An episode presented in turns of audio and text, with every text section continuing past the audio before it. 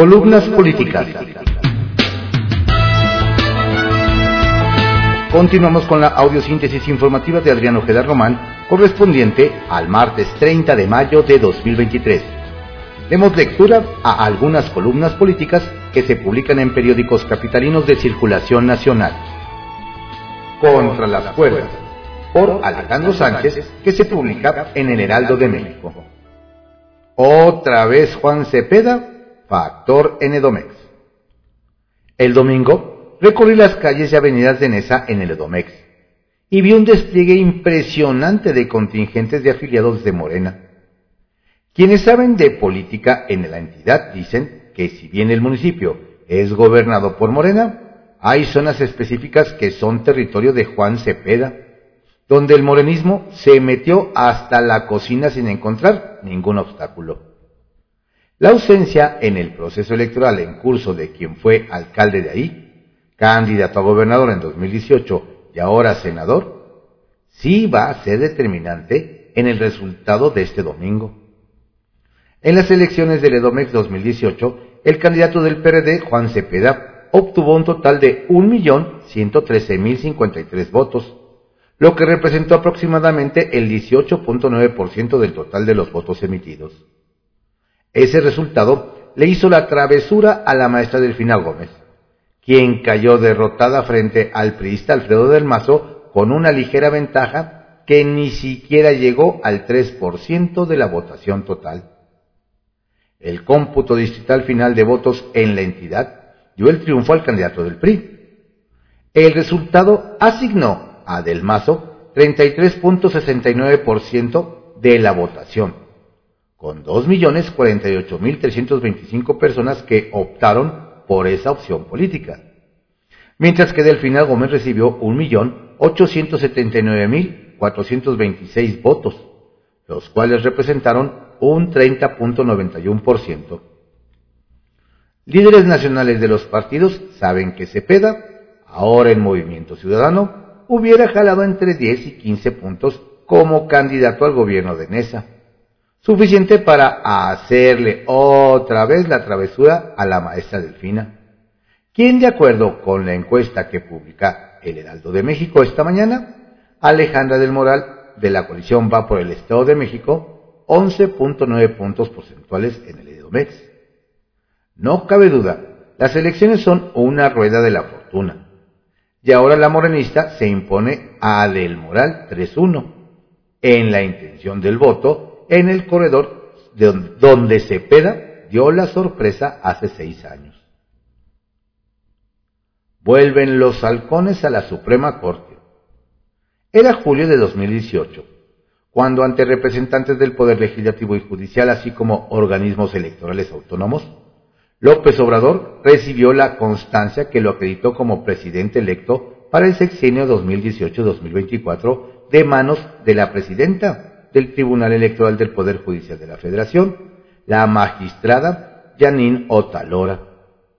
Después el presidente se dirigió al podio y con voz firme prometió que nunca mandaría palomas mensajeras ni halcones amenazantes para intimidar el trabajo de resoluciones de los representantes de las instituciones autónomas. Ofrezco a ustedes, señoras, señores magistrados, así como al resto del Poder Judicial, a los legisladores y a todos los integrantes de las entidades autónomas del Estado, que no habré de entrometerme de manera alguna en las resoluciones que únicamente a ustedes competen.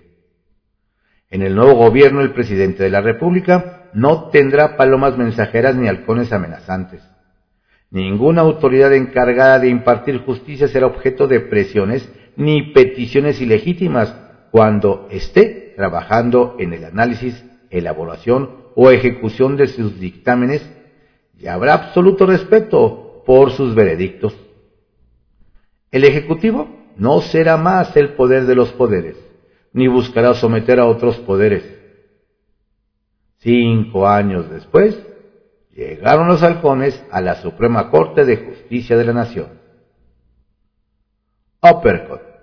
En la Cámara de Diputados, Morena inicia este martes los foros sobre la elección popular de los ministros de la Suprema Corte. La cita es a las 11 de la mañana con la moderación del diputado priista Juan Ramiro Robledo y participan Diego Valadez Ríos, Armando Rodríguez Lozano, Andrés Norberto García Reper, Rafael Estrada Michel y Jaime García Cárdenas. Dania Rabel escribe en El Heraldo de México. La jornada electoral del 4 de junio.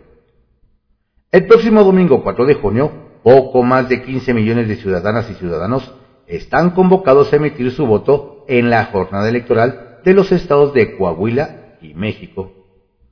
Serán elegidos 27 cargos, dos gobernaturas y 25 diputaciones integrantes del Congreso local de Coahuila para garantizar que la ciudadanía coahuilense y mexiquense puedan ejercer su derecho a votar, hemos previsto la instalación de más de 24.000 casillas en las cuales se aplicarán los protocolos para el ejercicio efectivo del voto de personas con discapacidad y personas trans.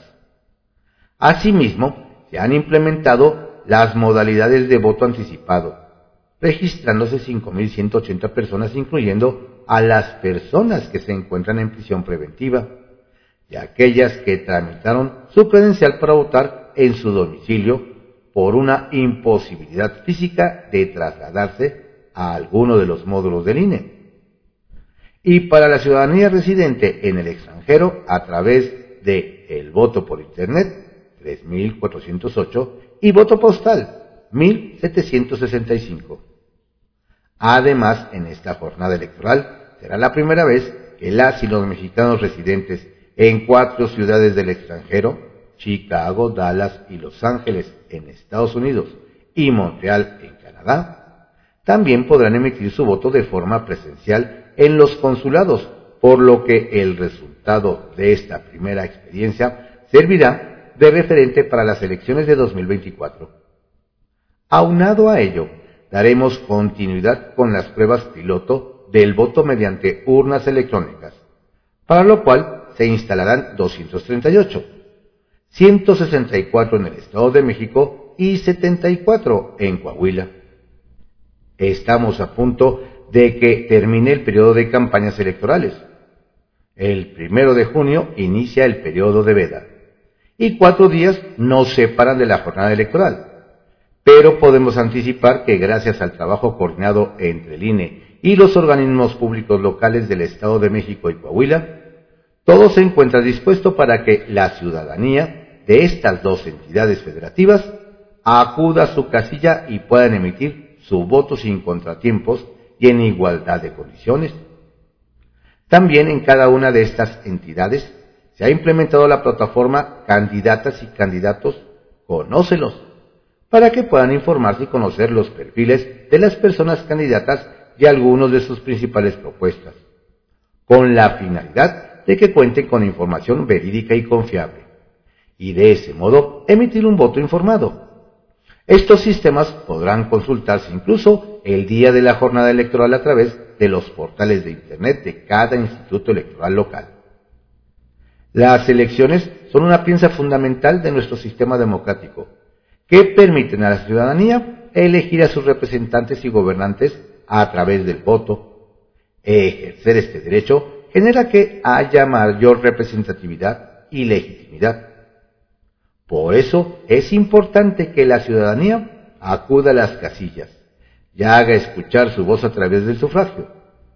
La ciudadanía de Coahuila y México tienen una cita en las urnas este próximo 4 de junio. Hechos y Susurros, por Dolores Colín, que se publica en el periódico 24 Horas. Llegó la hora en Coahuila y Estado de México.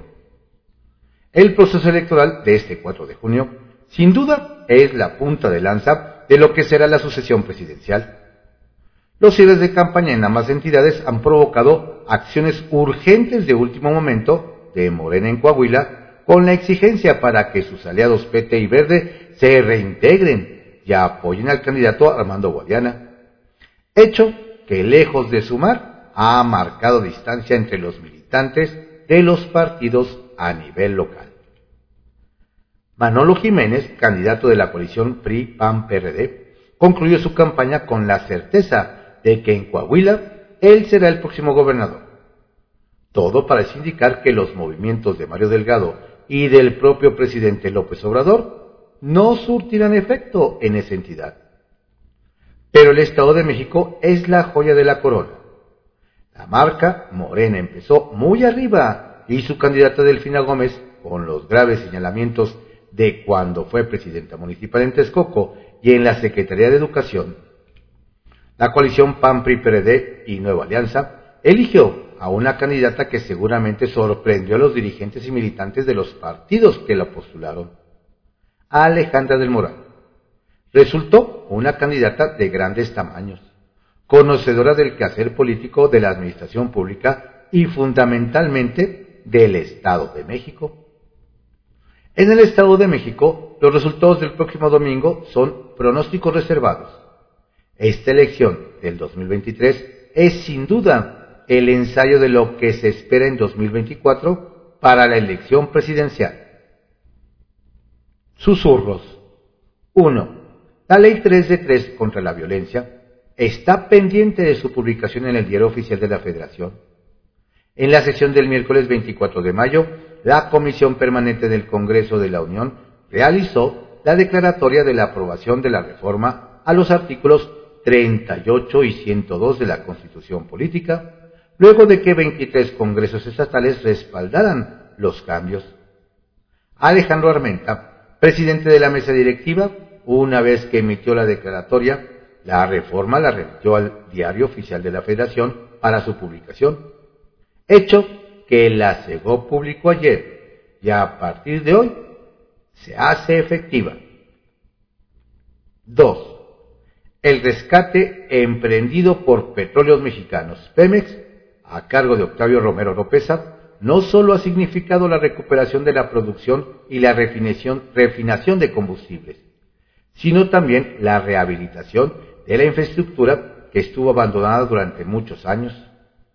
Tal es el caso de baterías de separación, peras, macroperas, entre otros, como las baterías de Luco y Tecominocan en Tabasco, las cuales ante el incremento de la producción están contribuyendo con el procesamiento de crudo, de tal forma que el directivo de la empresa aseveró que esto es parte de la política de la petrolera la cual se ha enfocado en reutilizar toda la maquinaria y el equipo que durante mucho tiempo se mantuvo en el abandono.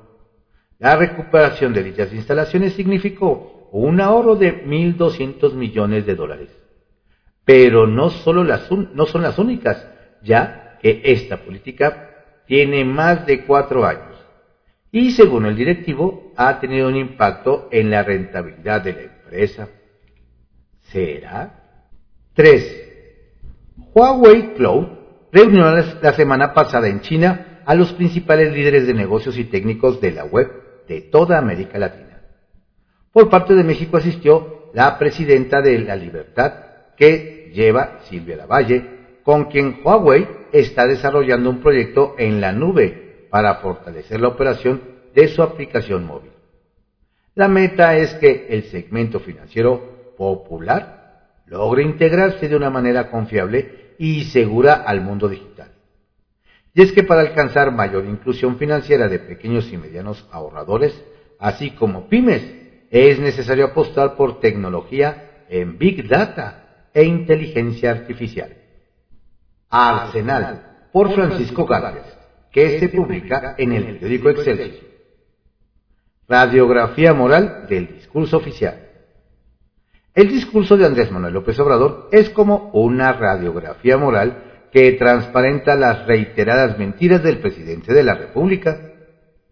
Ayer circuló en redes sociales un video en el que el tabasqueño aparece hablando ante magistrados del Tribunal Electoral del Poder Judicial de la Federación, en los albores de su mandato.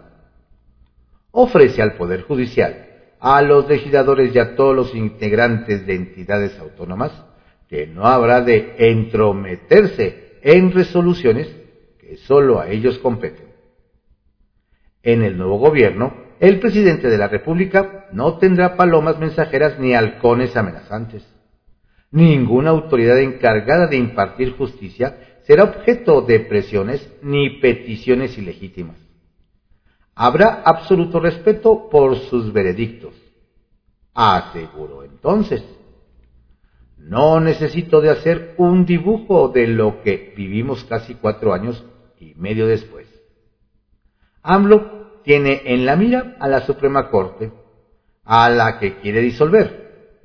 Trata a los jueces como si fueran el partido de oposición más importante y a la ministra Norma Piña como una amenaza mayor a su gobierno. Ayer se aventó la puntada de acusar al Poder Judicial de querer dar un golpe de Estado técnico, neutralizando al Poder Ejecutivo. Lo hizo a partir de la suspensión definitiva otorgada por el Juzgado Primero del Distrito de Yucatán a comunidades y organizaciones de la península para detener la tala y el desmonte de los tramos 3, 4, 5 Norte y 6 de Tren Maya. Ya encarrerado, acusó de prepotencia a los manifestantes que el pasado domingo marcharon en defensa de la Corte y se apartaron del resto de la protesta para desbaratar el plantón contra los ministros instalada desde mediados de abril, a las puertas del máximo tribunal. Ese plantón que ayer se reinstaló es el de la diatriba, las calumnias, los panfletos, las mentadas de madre y el bloqueo de las puertas principal del Tribunal Constitucional en mantas y consignas que volvieron a colgar acusan a los ministros de corruptos, traidores al pueblo y otras lindezas más. ¿Quién los financia? Unos dicen que el gobierno de la Ciudad de México, otros que el gobierno federal. A este reportero llegó información de fuentes confiables en el sentido de que el pasado domingo integrantes del plantón entraron a Palacio Nacional en un par de ocasiones. Una fue antes de la manifestación y la otra después. De allí se los llevaron en una camioneta a presentar denuncias en contra de los manifestantes que desalojaron el plantón, aseguran las fuentes. El pasado 12 de mayo, Mario Delgado, dirigente nacional del Guinda, reconoció que tal vez los que están plantados frente a la Corte sean parte del movimiento pero no puedes decir que Morena esté mandando gente a que esté afuera de la corte a mentarle la madre a la ministra Piña, le dijo a Ciro Gómez Leiva. El presidente se dice preocupado por el contacto con acto de violencia. No debieron ir a provocar y quitarle las mantas. Hay que respetar. No creo yo que eso sea correcto. Hay que evitar la confrontación, dijo en la mañanera pero guarda un silencio cómplice cuando las provocaciones vienen de los suyos. Nada dijo, por ejemplo, cuando agredieron físicamente al reportero y al camarógrafo de Radio Fórmula o le mentaron la madre a todo volumen a destacadas periodistas críticos del régimen. Fiel a sí mismo, AMLO se burló del tamaño de la manifestación. De acuerdo con informes que le pasaron, solo hubo tres mil personas una mirada a las imágenes aéreas es suficiente para saber que eran muchísimas más. Aquí voy a hacer una pausa para recordarle a los morenistas una consigna que gritaban cuando eran oposición. No somos uno, no somos tres. Pinche gobierno, cuéntanos bien. Por cierto, el canal del Poder Judicial de la Federación cumplió ayer 17 años de vida festeja el aniversario con nuevos espacios como la barra de opinión y coproducciones de carácter social y cultural. Enhorabuena. Por vez primera, comparece hoy el Gabinete de Seguridad frente a la Comisión Bicameral encargada del análisis y dictamen de los informes que remite el Ejecutivo Federal respecto a las acciones de las Fuerzas Armadas permanentemente en tareas de seguridad pública. Un diálogo franco entre legisladores y los secretarios de Defensa, Luis Crescencio Sandoval, Marina Rafael Ojeda y Seguridad Pública, Rosa Isela Rodríguez, sobre las asignaturas pendientes en esa materia. No reservamos la confidencialidad por la naturaleza de la información que se puede rendir, explicó Ricardo Monreal, coordinador de la bancada de Morena en el Senado. Los informes deberán contener indicadores cuantificables y verificables que permitan corroborar, entre otros asuntos, el respeto a los derechos humanos y el cumplimiento en los criterios de participación en las tareas de seguridad pública. Es una facultad de control parlamentario sobre el Ejecutivo en materia de fuerza permanente armada en tareas de seguridad pública que modificamos en diciembre. En privado, por Joaquín López Dóriga, que se publica en el periódico Milenio. López Obrador y el golpe de Estado. En su ofensiva permanente contra la Suprema Corte de Justicia de la Nación, el presidente López Obrador hizo ayer la declaración más grave en lo que va de su gobierno, al acusarla de querer darle un golpe de Estado técnico. Todo estalló cuando le preguntaron sobre una suspensión judicial para frenar la tala en tramos del tren Maya, que fue cuando disparó no pueden cancelar obras en beneficio del pueblo, porque, de acuerdo a la Constitución, tenemos nosotros el derecho a hacer obras en beneficio del pueblo.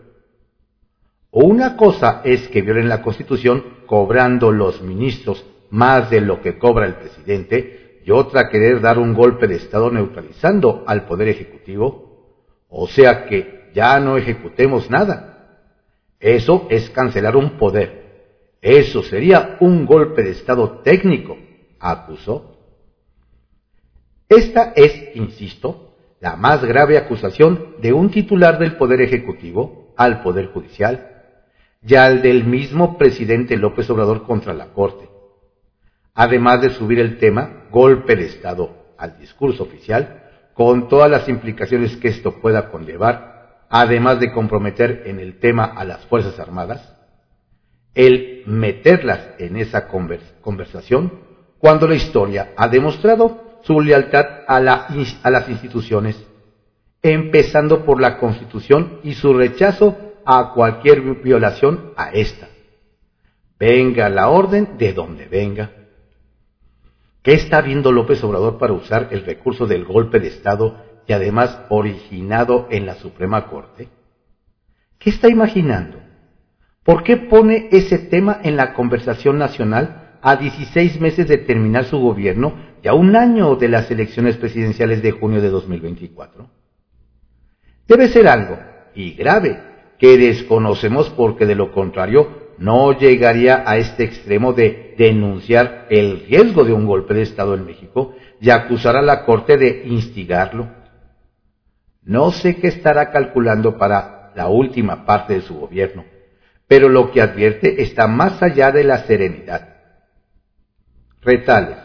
1. Encuentro. Hoy es el primer encuentro de la Comisión Bilateral del Congreso con el Gabinete de Seguridad. Asisten los secretarios Adán Augusto López Hernández, Rosa Isela Rodríguez, el general Luis Crescencio Sandoval, el almirante Rafael Ojera y Audomaro Martínez de la CNI. Ya conoceremos las filtraciones. Dos, caos.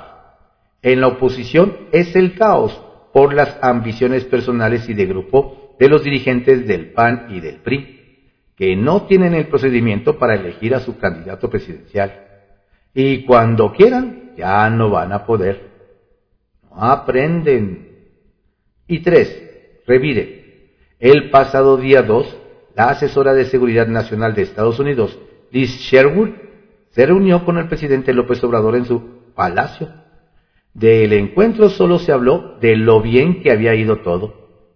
Pero Liz, allá, declaró que México es la principal puerta de entrada de fentanilo al suyo, lo que el presidente ha negado. Estas fueron algunas columnas políticas que se publican en periódicos capitalinos de circulación nacional en la audiosíntesis informativa de Adriano Ojeda Román correspondiente al martes 30 de mayo de 2023. Tenga usted un excelente día. Saludos cordiales de su servidor, Adriano Queda Castilla.